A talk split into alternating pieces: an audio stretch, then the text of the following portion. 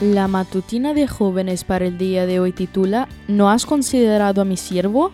Y Jehová dijo a Satanás, ¿no has considerado a mi siervo Job, que no hay otro como él en la tierra, varón perfecto y recto, temeroso de Dios y apartado del mal? Job 1.8 En la soledad del desierto de Madián, Moisés se abocó no solo a cuidar a las ovejas de su suegro Jetro, sino a escribir los libros de Génesis y de Job, en el segundo contó la increíble historia de este personaje sin paragón. Cinco características se nos dicen de Job. 1. No había otro como él en la tierra. 2. Varón perfecto. 3. Recto.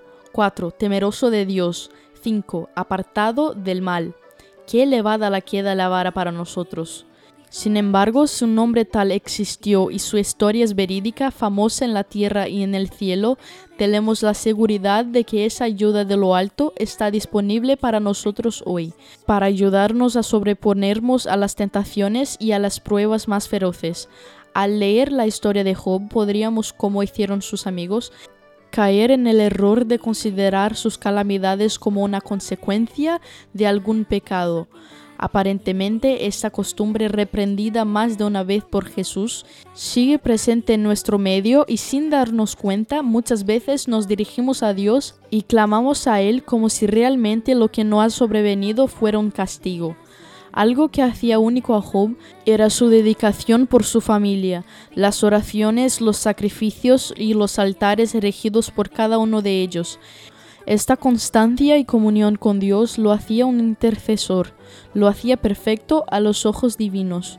Las lecciones que podemos extraer de la historia de Job son innumerables. El diálogo que se entabla entre él y Dios no tiene comparación en el resto de los escritos bíblicos. No hay registro bíblico de ningún otro ser humano a quien Dios le hiciera tantas preguntas y dedicara tanto tiempo amoroso pero firme para vindicar su nombre y su poder. Hay incalculables riquezas en este libro histórico tan lleno de poesía, dolor lacerante, sufrimiento indescriptible y fe inquebrantable. Si Satanás se presentara para hablar con Dios y negociar algo sobre tu nombre, ¿qué diría Dios de ti? ¿Nos podría como ejemplo de hijo que lo sigue hasta el final, sin dudar ni tambalear?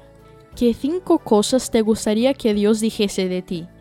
Ora de forma especial para que esas características puedan ser una realidad en tu vida. Esta fue la matutina de jóvenes para el día de hoy desde Bilbao.